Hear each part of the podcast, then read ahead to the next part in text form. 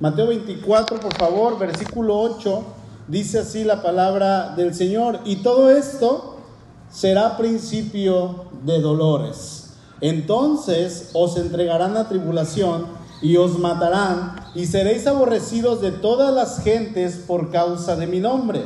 Muchos tropezarán entonces y se entregarán unos a otros y unos a otros se aborrecerán. Y muchos falsos profetas se levantarán y engañarán a muchos. Y por haberse multiplicado la maldad, el amor de muchos se enfriará. Mas el que persevere hasta el fin, éste será salvo. Y será predicado este evangelio del reino en todo el mundo para testimonio a todas las naciones. Y entonces, ¿qué dice? vendrá el fin. Seguimos estudiando Mateo 24, este evangelio tan hermoso, sumamente hermoso. Ahora surge en esta advertencia de parte del Señor, surge eh, eh, esto que Él les está diciendo y les habla acerca del costo que va a tener el ser los discípulos del Señor. Y Él describe, hermanos, con precisión lo que los mismos discípulos sufrieron más adelante. Todos ellos, a excepción de Juan, murieron como mártires, murieron torturados, murieron de, maneras terribles por causa de su fe. Y asimismo hemos visto que los fieles creyentes en el Señor a través de los siglos hasta el día de hoy han sufrido y siguen sufriendo. La pregunta principal de este estudio es, ¿hasta dónde, hermano, hermana, hasta dónde estamos dispuestos a llegar por amor al Señor. ¿Hasta dónde? ¿Hasta dónde crees que tu fe pueda soportar para llegar a ese momento y estar en la presencia de nuestro Dios? ¿Serías capaz de ser un mártir por el Evangelio? ¿Por Jesucristo? Esta porción que hoy vamos a estudiar está basada principalmente en el sufrimiento que muchos van a llegar a tener por causa del Evangelio. Vamos a ver cuatro sucesos que como creyentes tendremos que pasar en los últimos tiempos. ¿Sale? Suceso número uno. El creyente, hermanos, pasará tribulación. Versículo 9. Dice, entonces os entregarán a tribulación y los matarán y serán aborrecidos de todas las gentes por causa de mi nombre, dice el Señor Fíjense, los entregarán a tribulación y los matarán. Dice Marcos 13, en esta misma historia narrada por el Señor, el versículo 9, dice, pero mirad por vosotros mismos porque os entregarán a los concilios y en las sinagogas os azotarán y delante de gobernadores y de reyes os llevarán por causa de mí para testimonio a ellos. El Señor dice, los entregarán en primer lugar aquí en Marcos a los concilios y en las sinagogas serán azotados. Está refiriéndose el Señor a estos procesos eclesiásticos en contra de los discípulos del Señor, en contra de los creyentes y obviamente esto sería realizado por aquellos que siempre estuvieron en contra de Jesús. ¿Se acuerdan quiénes eran? Todos los líderes, los líderes religiosos, todas estas personas que profesaban amar a Dios iban a ser o serían aquellos que iban a azotar y que iban a llevar a los creyentes delante de los concilios aún para quitarles la vida. Azotarlos, torturarlos, intimarlos, decirles que no hablaran del nombre del Señor. Pero el Señor también dice, y delante de gobernadores y delante de reyes serán llevados. Y van a ser llamados para estar enfrente de ellos. ¿Saben qué? El creyente, y esto lo vimos, lo, podemos ver en el libro de los Hechos eh, con el apóstol Pablo. Los creyentes serán llevados como un segundo paso, podríamos decir, está el concilio, y, el Señor le está hablando a los discípulos, le está diciendo que después de los concilios religiosos, donde los iban a, a, intimidar o les iban a decir que no predicaran en ese nombre, pasó ahí en Hechos 4, Hechos capítulo 5, Luego al apóstol Pablo lo llevan aún con reyes. Dice, el segundo paso es que los van a llevar ante los tribunales civiles. Y esto esto es siempre por causa mía y debe de ser como testimonio a ellos, dice el Señor. Es por causa mía y debe de ser como testimonio. Ese es el propósito, ese es el motivo de que nosotros tengamos esa maravillosa oportunidad de dar testimonio a ellos. ¿Sí? Marcos 13, por favor, dice el versículo 11. Pero cuando los, los traigan para ser entregados, no se preocupen por lo que han de decir, ni lo piensen, sino lo que les fuere dado en aquella hora, eso hablen, porque no son ustedes los que hablan, sino el Espíritu Santo. Y recuerden que Pablo ahí en 1 Corintios 10:31 dice, si ustedes comen o beben o hacen otra cosa, cualquier otra cosa que hagan, dice Pablo, deben de hacerlo para qué? Para la gloria de Dios. En este versículo, hermanos, está involucrado todo absolutamente todo lo que hagamos debe glorificar al Señor. Y eso es precisamente lo que el Señor quiere de nosotros como creyentes.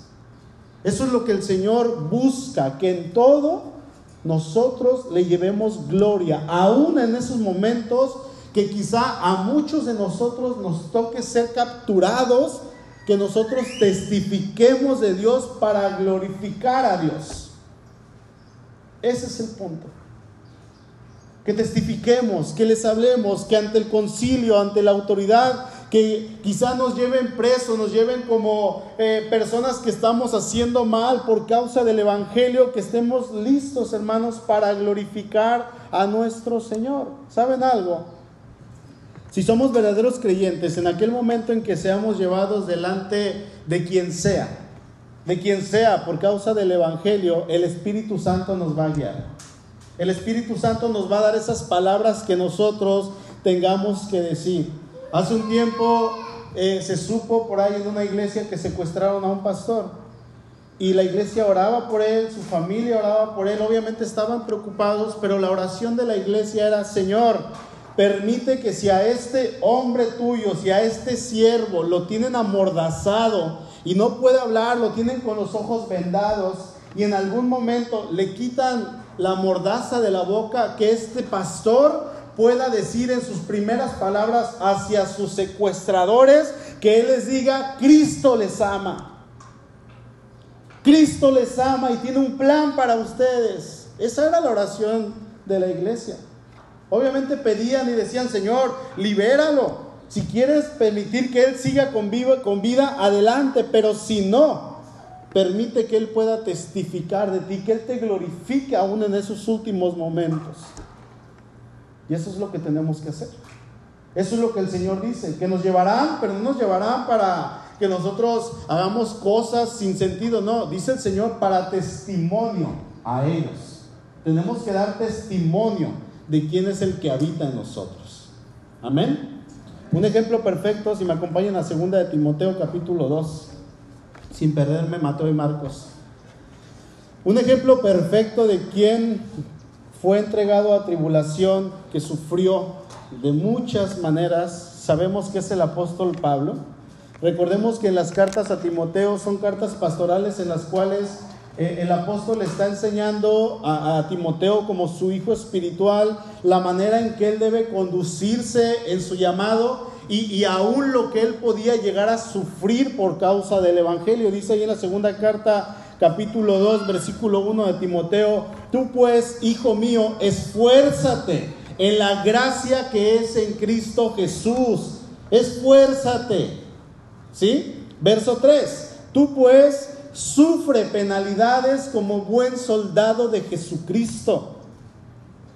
Ninguno que milita se enreda en los negocios de la vida a fin de agradar a aquel que lo tomó por soldado. Y también el que lucha como atleta no es coronado, sino lucha legítimamente. Versículo 8. Le dice Pablo, fíjense a, a Timoteo, acuérdate de Jesucristo del linaje de David, resucitado de los muertos conforme a mi evangelio, en el cual sufro penalidades hasta prisiones. ¿A modo de qué dice?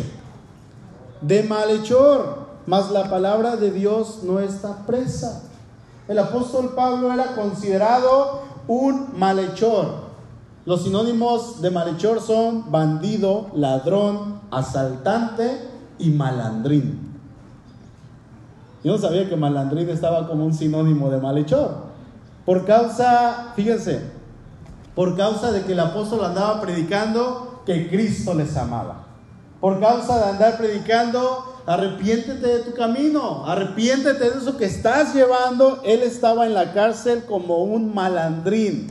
Pero ¿saben qué? Él había él, él, sabía en quién había confiado y eso era lo que lo mantenía firme en su fe como un verdadero creyente, firme, sin fluctuar, sin caer, siempre constante en el Señor. Dice el verso 10, por tanto, fíjense el pensamiento del apóstol, todo lo soporto por amor a los escogidos, para que ellos también obtengan la salvación que es en Cristo Jesús con gloria eterna. Y fíjense hermanos, luego la manera en que este hombre pensaba y, y la manera en que él tenía puesta su vida delante del Señor y el entendimiento que él tenía de las cosas que son eternas. Dice el versículo 11, palabra fiel es esta, si somos muertos con Él, también viviremos con Él.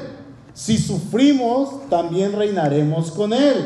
Si le negaremos, Él también nos negará. Si fuéramos infieles, Él permanece fiel. Palabra fiel, dice el apóstol. Si somos muertos con Él, viviremos con Él. No, no, no me importa lo que me llegue a pasar. No me interesa. Yo estoy sufriendo todo esto, pero vale la pena. Y estas, hermanos, son parte de las señales que nosotros tenemos que pasar como hijos de Dios si queremos que Cristo venga por su iglesia. ¿Quién quiere que Cristo venga por su iglesia? Levanten su mano. Creo que todos. Todos queremos que Cristo venga por su iglesia, pero hermanos, si queremos eso, ¿saben qué? También va a venir tribulación, va a venir sufrimiento. Y, y, es que la iglesia no quiere sufrir, es que las personas no quieren sufrir. Pero el Señor no promete que no vamos a sufrir, sino el Señor promete que va a venir tribulación. Eso es lo que nos promete, pero también nos promete algo. Él nos promete que siempre va a permanecer fiel siempre va a permanecer fiel. Nunca dice que no nos va a pasar nada, pero sí dice, Él permanece fiel.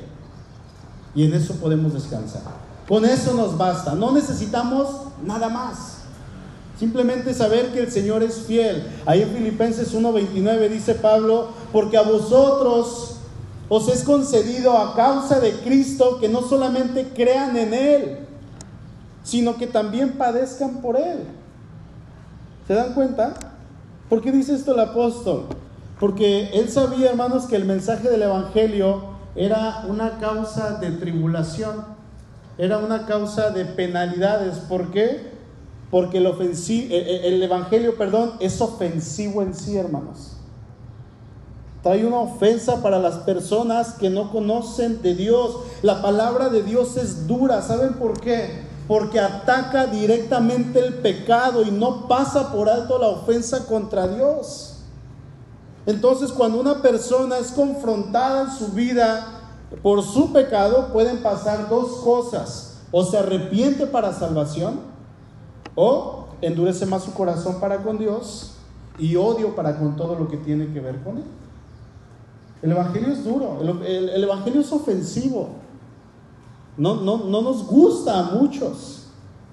¿Sí? Regresemos a Mateo capítulo 10, por favor. Cuando el Señor envía a sus discípulos a predicar el Evangelio, él, él, los estaba preparando para que cuando Él terminara su ministerio, ellos ya supieran lo que tenían que hacer y la manera en que ellos tenían que hacerlo. Y Jesús les da una advertencia a los discípulos en cuanto a qué es lo que les va a acontecer cuando ellos fueran a compartir la palabra de Dios. Dice ahí en el verso 16 de Mateo 10, he aquí, dice el Señor, yo los envío como ovejas en medio de lobos. Sed pues prudentes como serpientes y sencillos como palomas, y guardaos de los hombres, porque os entregarán a los concilios y en sus sinagogas os azotarán, y aún ante gobernadores y reyes seréis llevados por causa de mí para testimonio a ellos y a los gentiles. Y esto que el Señor está hablando es mucho antes de lo que Él está diciendo ahí en Mateo capítulo 24. Pero ¿saben qué? Es la misma consecuencia por causa del Evangelio. Azote, cárceles y aún en muchos casos la muerte por causa de predicar el Evangelio. ¿Y quiénes son los que van a estar en esta situación? Los creyentes, los hijos de Dios. El Evangelio no es fácil. El Evangelio es una lucha diaria con nuestra carne, con nuestro yo. Es morir a nosotros para querer, querer agradar al Señor, hermanos. No es como esa doctrina de la gracia, la cual se está predicando hoy en día en muchos púlpitos, donde dicen que Cristo murió para hacernos felices, donde dicen que Cristo murió para que fuéramos prósperos, donde dicen que Cristo murió para que yo no sufriera en nada. No se trata de eso. El Evangelio, dice el apóstol Pablo, no es eso. Y en un tiempo no muy lejano, vamos a ver que quien quiera realmente ser creyente le va a costar. Ahorita no nos está costando nada. Y, quizás es la causa de que muchos o mucha de la iglesia de Cristo, no, no, no hablo de esta iglesia eh, solamente, sino toda la iglesia a nivel global esté dormida. ¿Por qué? Porque no estamos pasando por una tribulación como la pasaron ellos. Cuando hay tribulación, cuando hay persecución, cuando hay todo esto hacia un creyente, la iglesia crece, hermanos. La iglesia se purifica, la iglesia se limpia. ¿Sí? Vamos al suceso número dos que va a tener que acontecer en los últimos tiempos. Dice que muchos creyentes tropezarán. ¿Saben qué? El verdadero creyente no tiene que quitar la mirada de Cristo. ¿Sabían eso? Pero en ocasiones la quita. Dice el versículo 10, muchos tropezarán entonces y se entregarán unos a otros y unos a otros se aborrecerán.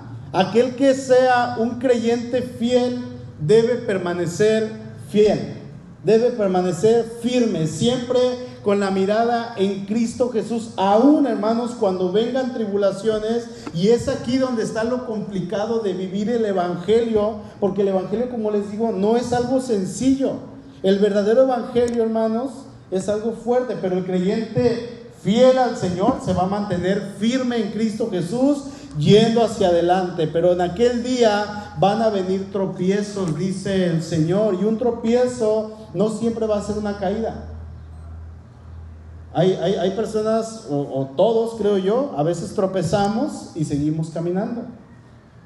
Pero aquí tropiezo no, no habla de, de una caída total, sino habla de un contratiempo. Jesús está hablando del peso, de la dificultad que tendrá en aquellos tiempos el predicar el Evangelio. Habrá estorbos, estorbos grandes que querrán impedir que sigamos adelante. Si no estamos firmes en el Señor, nos vamos a quedar ahí. Esos estorbos, cuando te tropiezas, te, lastimas y ahí empiezas a sobarte y, y dices, ya perdí cinco minutos, ya perdí un minuto. Es un estorbo. Es algo que te impide seguir por un momento.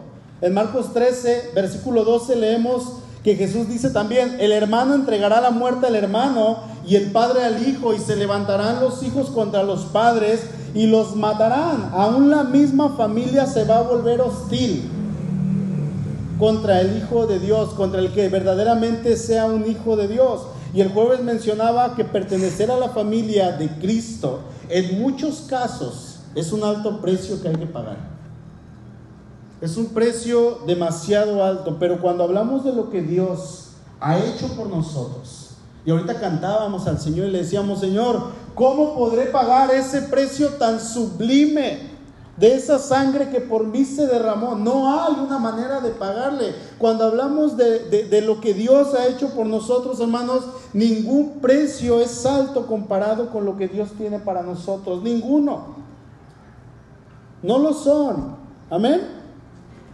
Va a ser difícil, hermanos, porque las personas en las que más confiamos, que es la familia, y, en ocasiones llegamos a decir, la familia sagrada, la familia, a pesar de todo, siempre es la familia, ¿verdad? La familia, aunque te traicione, es familia, pero ¿saben que Cuando se trata del Evangelio, ahí sí no hay, no, ¿cómo se dice? No hay un punto en el cual si las personas se vuelven hostiles contra nosotros, nos van a entregar. Y si, algunos de ellos son creyentes, quizá por salvarse van a tropezar. Y a lo mejor nosotros por querer agradar a la familia vamos a tropezar. La palabra tropiezo es una palabra griega, escandalizo, significa poner un lazo o una piedra de tropiezo en el camino algo que nos estorbe. Y en aquel día habrá muchos creyentes que con tal de que no les hagan ningún daño, de alguna manera van como que a negar la fe. Van a decir a lo mejor es que yo no soy creyente con tal de salir librados para que no los molesten, para no pasar tribulación, para no pasar por diferentes cosas. ¿Alguien conoce? Hay un pastor es escritor de libros muy famoso, se llama Max Lucado. Yo tengo ahí dos, tres libros de él. Hace unos días este hombre publicó una carta pidiendo perdón a la comunidad LGBTIQ. Y, y en su carta eh, él, él decía, porque alguien lo había invitado a predicar a cierto lugar, y uno, una persona de esta comunidad dijo que no quería que fuera él porque él había dado una predicación hace 17 años, creo que en el 2004 por ahí. Y en esa predicación decía que Max Lucado había sido muy, muy ofensivo contra esta comunidad y que no lo querían en ese lugar. Entonces, eh, este pastor escribe una carta y, se pide perdón hacia esta comunidad y dice, ¿saben que no fue mi intención ofenderlos? No, no fue mi intención ofender a nadie. Y él se refería a que la palabra de Dios no debe de ser eh, eh, usada de una manera mala para ofender y decirle, eres un pecador. Así en ese sentido. Podríamos decir, ok, hasta ahí va bien, ¿verdad? Hasta ahí va bien. Pero sigue leyendo la carta y dice que todos los de la comunidad LGBTIQ son hijos de Dios. Y es ahí, hermanos, donde la iglesia cristiana, aquellos que tienen temor de Dios, aquellos que saben lo que dice la palabra, dice, ¿qué? ¿Cómo es posible? ¿Qué pasó con él? ¿Qué pasó? ¿Por qué él escribió esto y dijo que eran hijos de Dios? Sabemos muy bien, no hablando solamente de Dios, sino que todo aquel que no tiene a Cristo en su corazón es creación de Dios. Y ahí estábamos nosotros. Ahora somos hijos de Dios, ¿verdad? Entonces, ahí es donde la iglesia dice, ¿qué es lo que está pasando? Bueno, este pastor se sintió presionado, muy presionado porque es una figura pública quizá, porque lo empezaron a atacar con comentarios, no sé, y él tiene este tropiezo. Pregunta, ¿pierde su salvación? No la pierde, no la va a perder si realmente es hijo de Dios, que creemos que sí. Y es por eso que el Señor dice, muchos van a tropezar.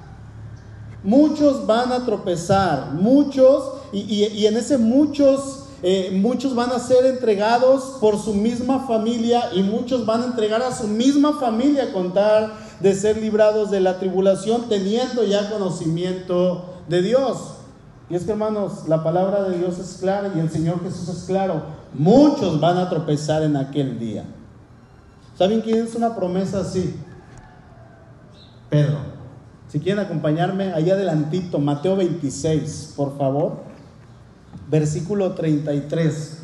Eh, eh, él, este hombre hace una promesa, híjole, grandiosa al Señor, una promesa tan bonita que cuando uno la lee sin leer los versículos adelante puede decir, wow, Pedro, eres un ejemplo a seguir. Dice Mateo 26, 33, respondiendo Pedro le dijo, aunque todos se escandalicen de ti, yo nunca me escandalizaré. ¿Qué es la palabra griega? Escandalizo. Aunque muchos tropiecen, Señor, aunque muchos quieran negarte, aunque muchos se queden ahí, yo no lo voy a hacer, dice el apóstol, dice el 35. Pedro le dijo, aunque me sea necesario, Señor, morir contigo, no te negaré. Y todos los discípulos dijeron lo mismo. Y sabemos que unas horas más tarde el apóstol había negado al Señor.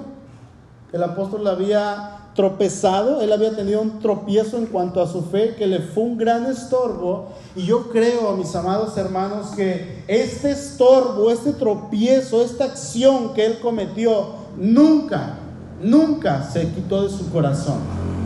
¿El Señor lo perdonó? Sí. ¿Él se sentía perdonado por Dios? Sí.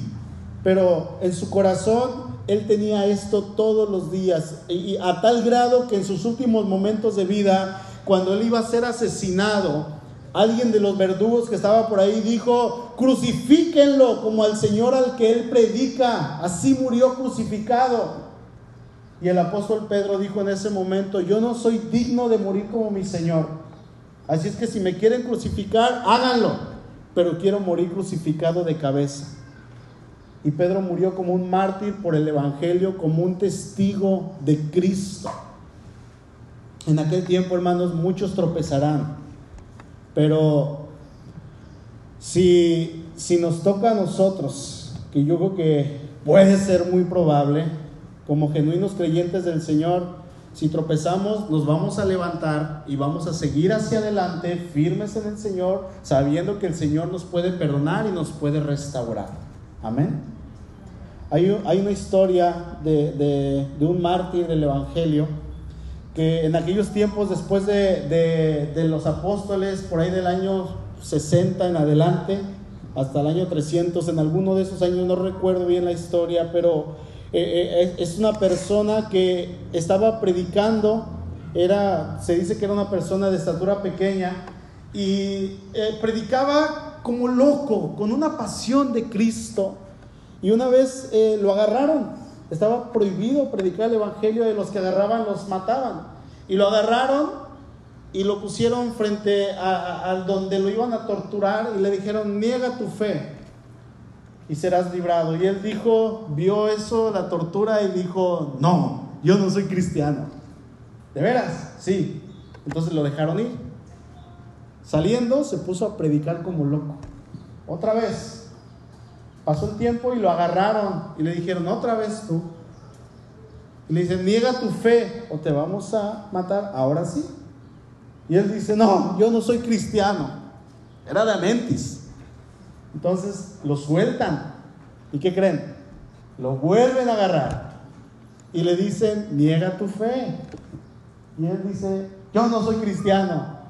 Y lo sueltan. Y otra vez se puso a predicar y lo agarran una cuarta, una tercera o cuarta ocasión y le dicen, niega tu fe. Y él dice, yo no soy cristiano, le dicen, ya no te creemos. Y le quitaron la vida. Pero en el transcurso de este tiempo, él ganó muchas almas para Cristo. ¿Sí? Hermanos, no seamos tramposos como este hermano, ¿verdad? No era un cobarde, pues bueno, eh, eh, quizá tenía miedo en ese momento, pero era un cristiano tramposo. ¿Ok? No hagamos eso y, vivamos firmes. Si tenemos un tropiezo, vamos hacia adelante, hermano. Vamos firmes en el Señor. Amén. Tercer suceso que va a acontecer en los últimos tiempos. Se levantarán falsos profetas en los cuales los creyentes serán engañados, dice el versículo 11, y muchos falsos profetas se levantarán y engañarán a muchos. Bueno, la semana pasada veíamos esto. Y fíjense, cuando la escritura leemos algo que se repite dos o más veces en el mismo contexto, que lo leíamos me parece que en el versículo 5, y aquí el Señor lo vuelve a mencionar, es porque es algo que tiene demasiada importancia, tiene mucho peso, y el Señor lo acaba de mencionar apenas unos versículos atrás, Él quería que sus discípulos entendieran esto y estuvieran vivos, velando, atentos. ¿Por qué? Porque se iban a levantar hombres falsos, hombres diciendo que iban a hablar de Dios, pero no iban a tener a Dios. Y en ese levantamiento de estos hombres, muchas personas que estaban queriendo escuchar, dice el apóstol eh, Pablo ahí en la segunda carta de Timoteo capítulo 4, tendrán son de oír muchos. Y se irán tras estas personas, se van a volver a estos falsos profetas que les van a endulzar el oído, que hablarán como de parte de Dios, pero Dios no está en su mensaje. Dios no está en sus corazones.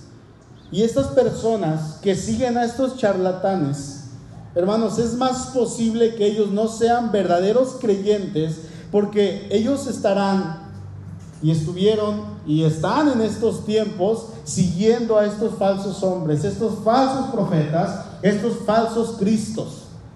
Estas personas prefieren seguir la voz de estos mentirosos, de estos lobos, de estos charlatanes, que la verdadera voz del maestro, que la voz del pastor. Dice el Señor Jesús ahí en Juan 10, 27, mis ovejas oyen mi voz y yo las conozco y me siguen. Y es que el que es oveja del buen pastor, del verdadero pastor, sigue al único y buen y verdadero pastor. Amén. Lo sigue, lo va a seguir. Y de eso ya hablamos la semana pasada. Número cuatro. ¿Cuál es el cuarto suceso? El amor de muchos creyentes se enfriará. Se va a enfriar. Dice el verso 12. Y por haberse multiplicado la maldad, el amor de muchos se enfriará.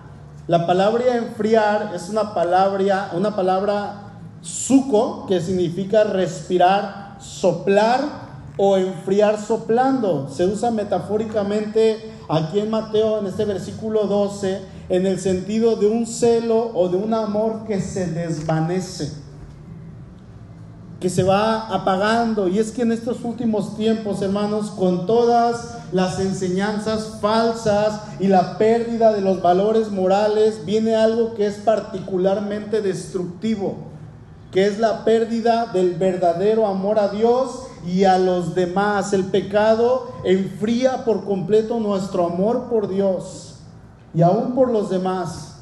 ¿Y qué es lo que hace el pecado? Va a causar que nos enfoquemos en nosotros mismos. Eso es lo que el mundo nos está enseñando. ¿Sí? ¿Y saben qué? Nadie va a poder amar si piensa solo en sí mismo. Nadie. Y precisamente es lo que estamos aprendiendo hoy en el mundo con el antropocentrismo, que es prácticamente que el hombre pone su atención en sí mismo como el centro del universo, como la figura más importante, como lo que más importa. Primero estoy yo, luego estoy yo y después estoy yo. Y eso es algo que Satanás quiere que pensemos en nosotros mismos y no en Dios, que pensemos en nosotros mismos y no en el prójimo, enfocados en nuestros propios bienes. Primero mis dientes que mis parientes. Y se está logrando. Este pensamiento reina en aquellos que no tienen el temor a Dios, pero lo malo es que también se está metiendo mucho en aquellos que se supone que tienen el amor de Dios, el temor de Dios, perdón.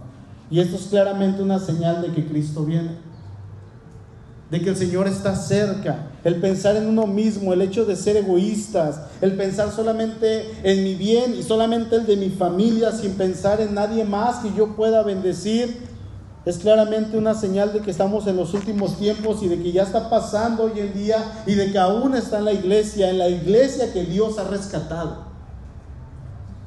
Nos hacemos egoístas.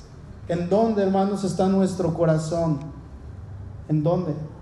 Sería bueno analizar en dónde están nuestras prioridades. Dice el Señor ahí en Mateo 6, ¿verdad? Porque donde está su tesoro, ahí va a estar su corazón. ¿Dónde está nuestro corazón? Que no llegue ese tiempo, hermanos, en los últimos momentos en que nosotros entremos en esta estadística que el Señor menciona, en el cual el amor de muchos se va a enfriar. Que no entremos en este punto.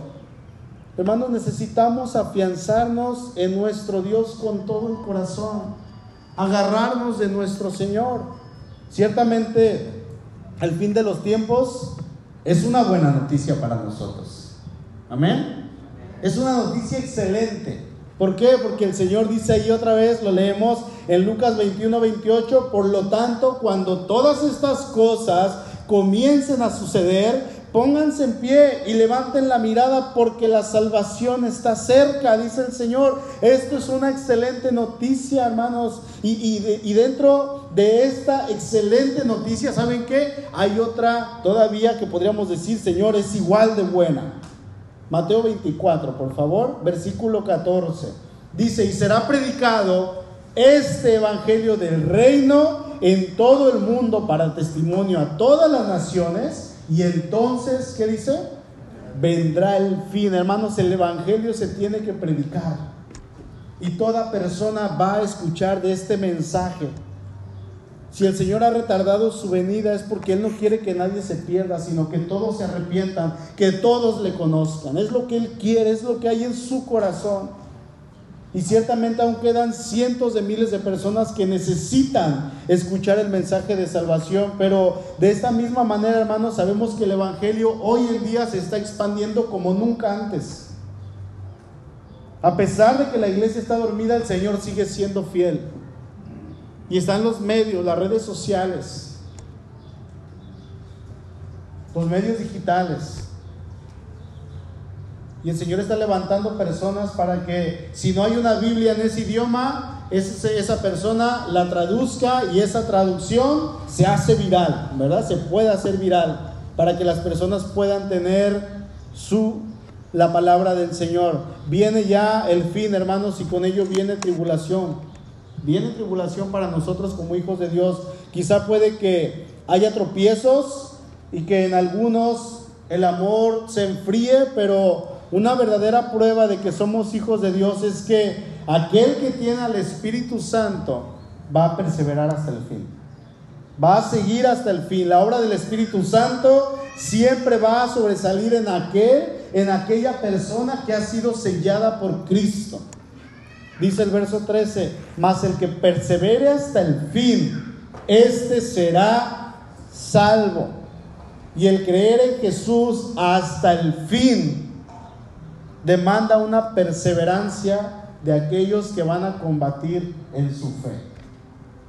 O sea, nosotros. Estas tribulaciones separarán a los verdaderos creyentes de los creyentes tibios, de los creyentes falsos.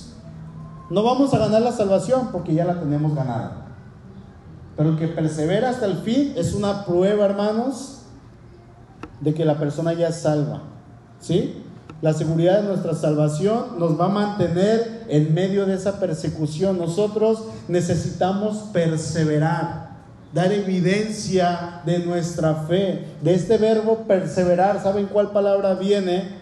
Viene la palabra paciencia, o sea, la capacidad de sufrir por un largo tiempo sin reacciones indebidas. O sea, sé paciente en las cosas del Señor, venga lo que venga tenemos la bendición de que hoy en día no estamos en persecución. Nadie, nadie cuestiona nuestra fe. En algunos lugares sí, pero aquí no. Pero llegarán días cuando esto pase. Y si con esta situación, hermanos, en la cual no hay tribulación, muchos de los llamados están cayendo y alejándose, ¿qué será realmente cuando la tribulación de la que habla el Señor Jesús venga? Si en estos tiempos que no estamos pasando por nada, estamos cayendo, ¿cómo va a ser en aquel día cuando realmente se levante la tribulación? Y déjenme decirles que no está lejos. Pregunto, ¿estás listo?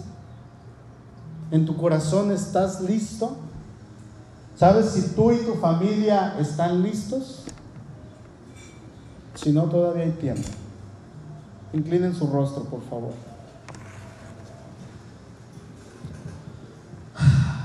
Amado Dios, gracias por tu palabra. Señor, bendice a tu iglesia. Es necesario, Padre, que nosotros activemos nuestra fe. Que nosotros vivamos, Señor, como verdaderos creyentes que nosotros, Señor, realmente podamos testificar y perseverar, aún en estos tiempos que sí, Señor, son difíciles y cada día se están tornando difíciles, pero no tenemos alguien, Señor, algún verdugo, el gobierno, una autoridad que nos esté persiguiendo y que tengamos que escondernos y que estén quemando las Biblias. No, Señor, eso no ha llegado aún. Pero es necesario, Señor, que estemos listos para que cuando todo esto venga, todo esto acontezca, Señor, nosotros podamos estar firmes y que la perseverancia en ti, Señor, sea una evidencia de que tú has hecho la obra. Porque el que persevere hasta el fin, ese será salvo. Ya tenemos la salvación. Pero Señor, si llega a venir esto, queremos estar firmes, firmes en tu palabra. Te lo pedimos en el nombre de Jesús, Señor, ayúdanos, fortalécenos. Danos ese compromiso para contigo. Aquí está tu iglesia, Señor. Bendícela, guíala, muéstranos, Señor. Danos esa hambre por tu palabra. Danos esa hambre por orar. Danos esa hambre por testificar acerca de ti, Señor por ser fieles a tus mandatos, por ser fieles a tu palabra. Gracias, Padre, porque tenemos la palabra que nos confronta cada día y nos muestra la manera en que nosotros debemos de vivir y más en estos últimos tiempos. Bendice a tu iglesia, Señor. Gracias por tu palabra. Oramos en el nombre poderoso de Cristo Jesús. Amén. ¿Saben algo, hermanos? La, fe que, que salva es la, la fe que permanece fiel. No hay otra. Pablo enseña ahí en Romanos 5 que la tribulación, dice él, produce paciencia. Y la paciencia produce un carácter aprobado. Y el carácter aprobado produce esperanza. Y dice el verso 5, y la, la, esperanza no desilusiona porque el amor de Dios ha sido derramado en nuestros corazones por medio del Espíritu Santo que nos fue dado. Los tiempos, hermanos, de prueba sirven sirven y siempre han servido para diferenciar a aquellos cristianos verdaderos de los que no lo son. ¿Sí? Los cristianos, hay cristianos que solamente son cristianos cuando las cosas van bien, pero cuando las cosas se tornan mal, reniegan de su fe. Cuando los presionan a rendirse, le dan la espalda al Señor. Recuerden, hermanos, que tenemos beneficios de permanecer firmes en el Señor. Son bendiciones de parte de nuestro Señor. Vivamos por Él. Amén.